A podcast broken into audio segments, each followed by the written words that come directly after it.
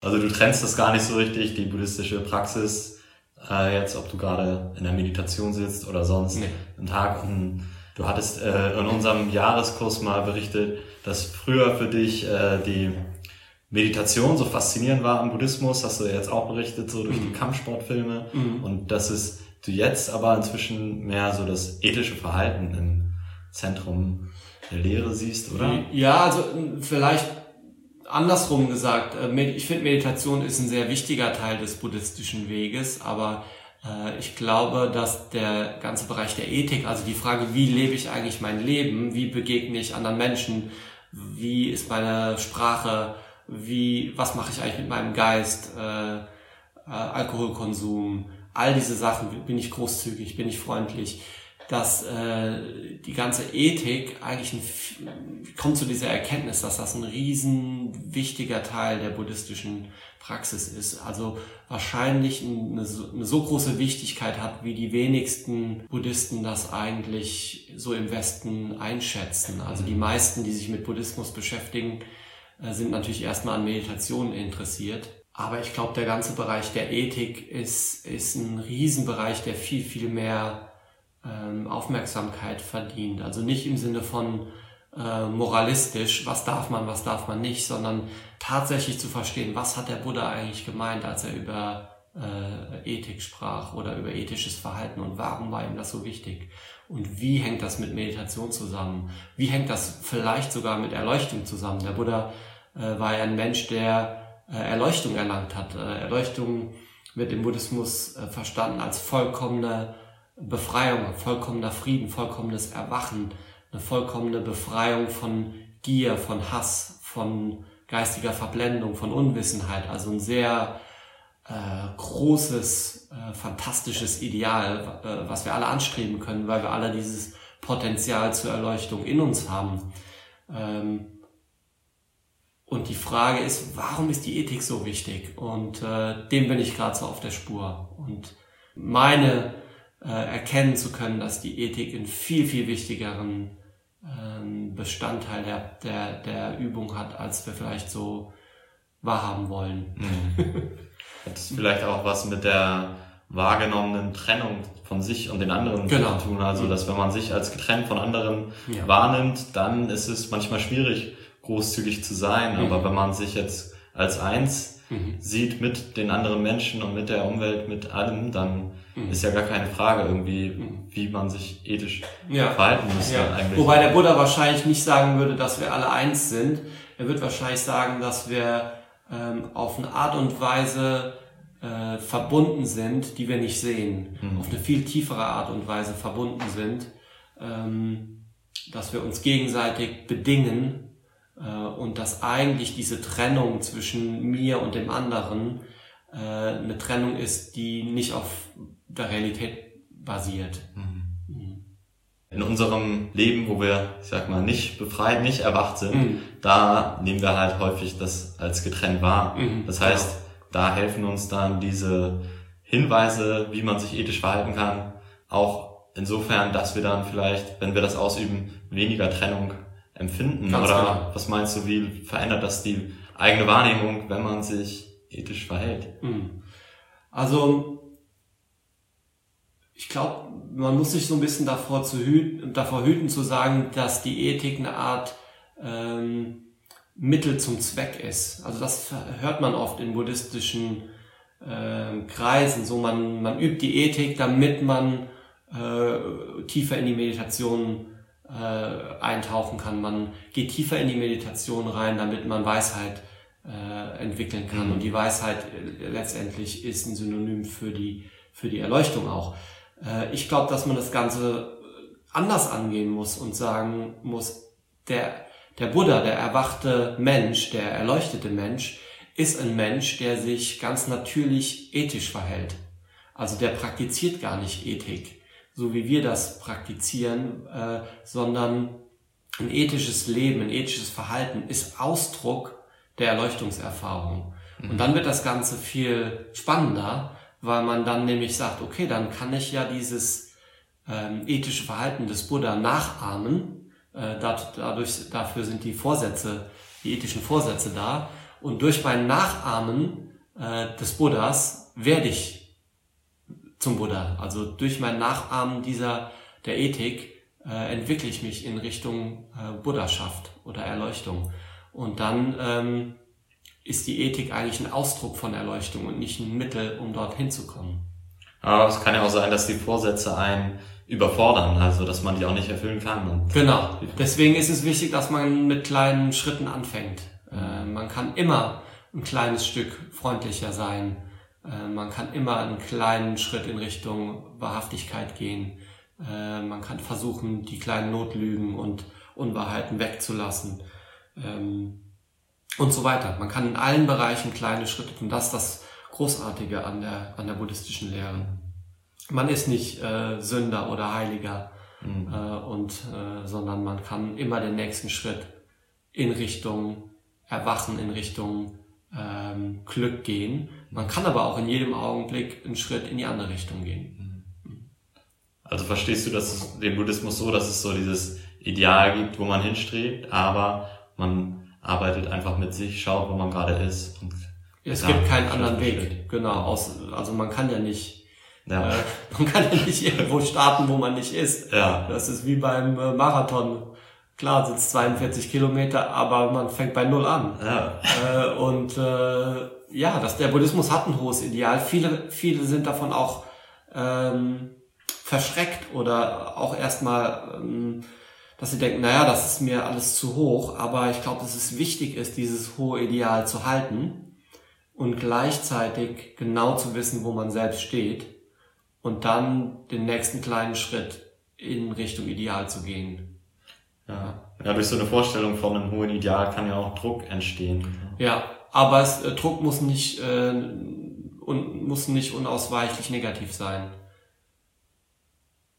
Muss nicht unausweichlich negativ sein, also aber wenn es so ein Gefühl verursacht, so ich müsste jetzt eigentlich ja, mehr, weil das wäre besser ja. für mich, aber ich kann es nicht, das ist, glaube ich, ein Konflikt in dem. Ja, das ist ja ein Konflikt, wo man aus einem Mangel herauskommt, wo man denkt, ach, hier gibt's dieses große Ideal der Erleuchtung und ich bin der arme Wurm hier und kann nix und jetzt mhm. muss ich da hin und fühle mich aber eigentlich nicht gut.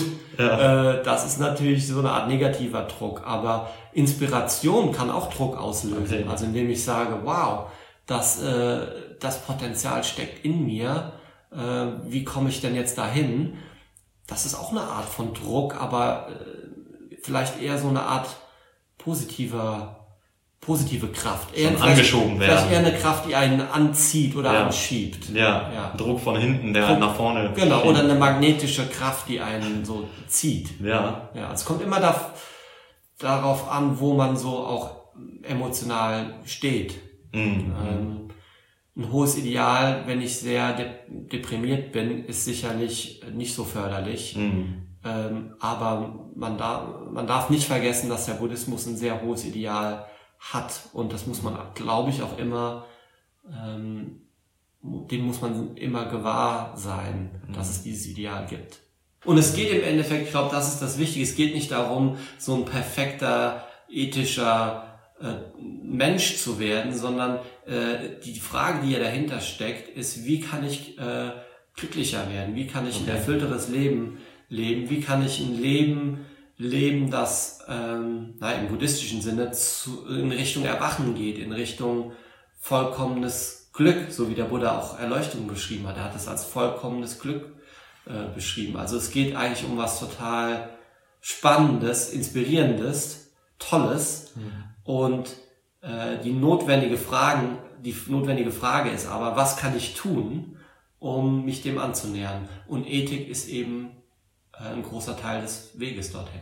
Und dann nicht nur für sich, sondern eben auch für andere Taten. Ja. Du hast ja gesagt, im Bereich der Ethik, also jeder fängt bei sich an und schaut so, was ist für mich der nächste Schritt da. Und im Jahreskurs hast du erzählt, dass du die wahrhaftige Rede nun wirklich üben möchtest. Und das fand ich ganz interessant. Und, ähm, da möchte ich dich fragen, ja, wie übst du das oder was hat das bei dir bisher bewirkt? Mhm. Also die, der Buddha meint ja mit wahrhaftiger Rede, dass man nicht, äh, es geht nicht darum, den Leuten einfach so die Wahrheit vor den Latz zu knallen, egal äh, wie sie sich damit fühlen, sondern eine wahrhaftige Rede bedeutet ja, dass ich erstmal genau weiß, was ich überhaupt selbst fühle und denke und dass ich dann auch äh, mir überlege, äh, ist es sinnvoll, das der anderen Person mitzuteilen? Ähm, ist es hilfreich? Kann ich es auf eine freundliche Art und Weise machen? Muss ich es überhaupt machen? Also muss ich mich überhaupt mitteilen? Äh, und wenn ich mich mitteile, dass ich das, e, dass ich mich ehrlich und wahrhaftig mitteile und ähm, dass es auch hilfreich für die andere Person ist. Also das mhm. ist ein, diese wahrhaftige Rede ist ein riesen Übungsfeld, weil es nicht nur darum geht, erzähle ich die Wahrheit oder nicht. Also ähm, ja, wenn ich jetzt irgendwie zehn Kilometer Rad gefahren bin und ich komme zurück und sage zu meinem WG-Freund, ich war 20 Kilometer weg, dann ist es ja eine, es ist ja relativ einfach, es ist einfach eine Lüge.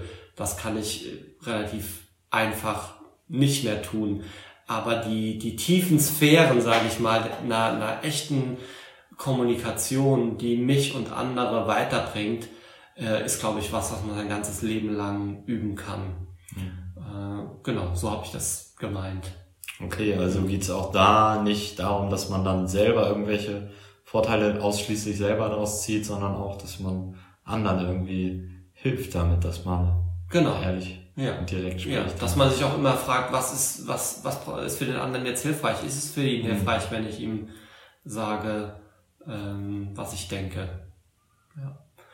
Äh, und die meisten von uns fallen in zwei Kategorien. Entweder äh, sind wir zu schnell mit unserer Wahrheit und verletzen andere, weil wir das auf eine Art und Weise machen, die vielleicht unangebracht ist, oder wir halten viel zu lange äh, zurück mit dem, was wir fühlen und denken, äh, zum Teil Monate oder Jahre lang und äh, werden total unglücklich damit und entwickeln auch einen Groll, mhm. äh, weil wir die Dinge nicht benennen.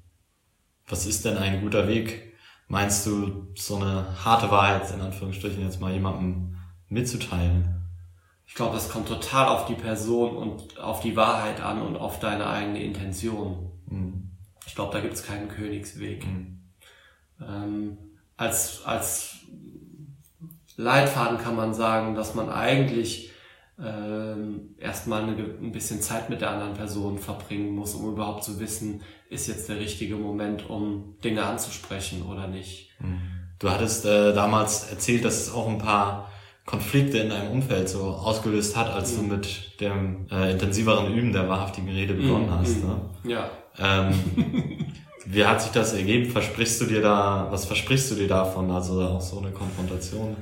Na, ich glaube nicht, dass es in dem Sinne eine Konfrontation sein muss, sondern ähm, naja, das hängt damit zusammen von mit dem, was ich gerade gesagt habe, dass man äh, wenn man anfängt, das zu üben, natürlich auch Fehler macht. Man ist vielleicht zu offen oder zu forsch mit dem, mhm. was man dem anderen sagt, weil man jetzt gerade dabei ist, das zu üben, mhm. äh, was ja auch sehr selbstbezogen ist. Also ich bin jetzt am wahrhaftige Rede üben, darum geht's ja nicht. Es geht darum, äh, in Kommunikation zu treten und äh, sich mitzuteilen und mhm. äh, zu sagen, was man denkt und fühlt. Und das beinhaltet ja die andere Person äh, und was die denkt und fühlt. Also mhm.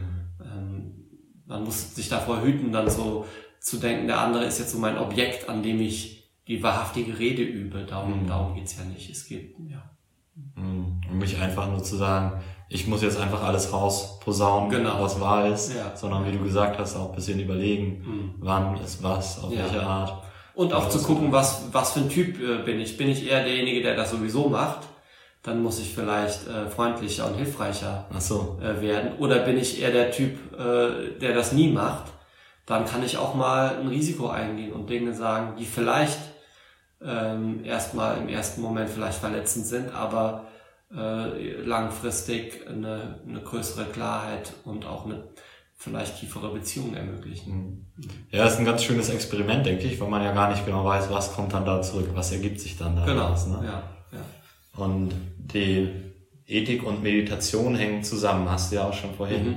erwähnt. Mhm. Wie erfährst du das denn in der Meditation?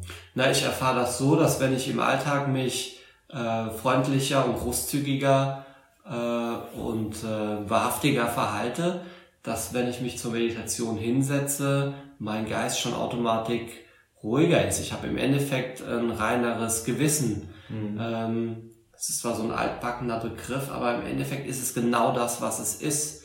Äh, man hört das vielleicht nicht gern.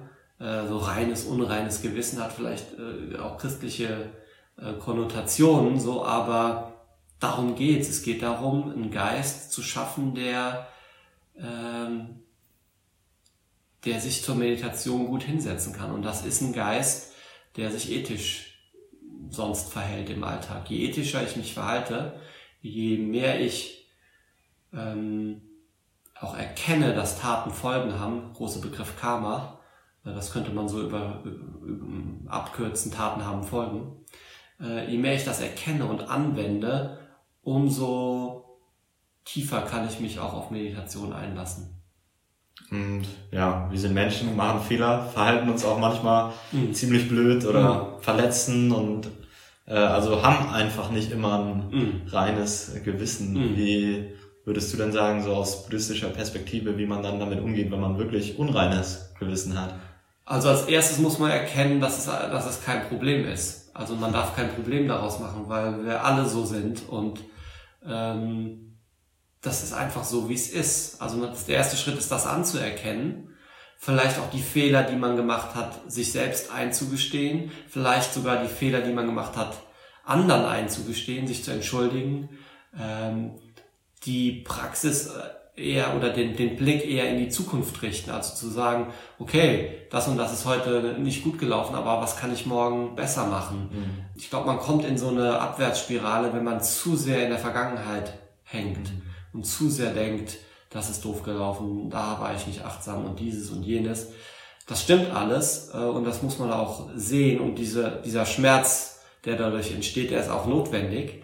Aber äh, der Blick sollte eher in die Zukunft, also eher in die Gegenwart und Zukunft gehen, so dass man sagt, was kann ich denn jetzt im jetzigen Augenblick tun oder morgen tun. Mhm. Ähm, genau. Ja, das ist ja auch wieder die Lehre des Karmas dann, dass man halt bestimmte Dinge gemacht hat, aber man ist genau hier und jetzt mhm. und kann da irgendwie genau. weitergehen und ja. das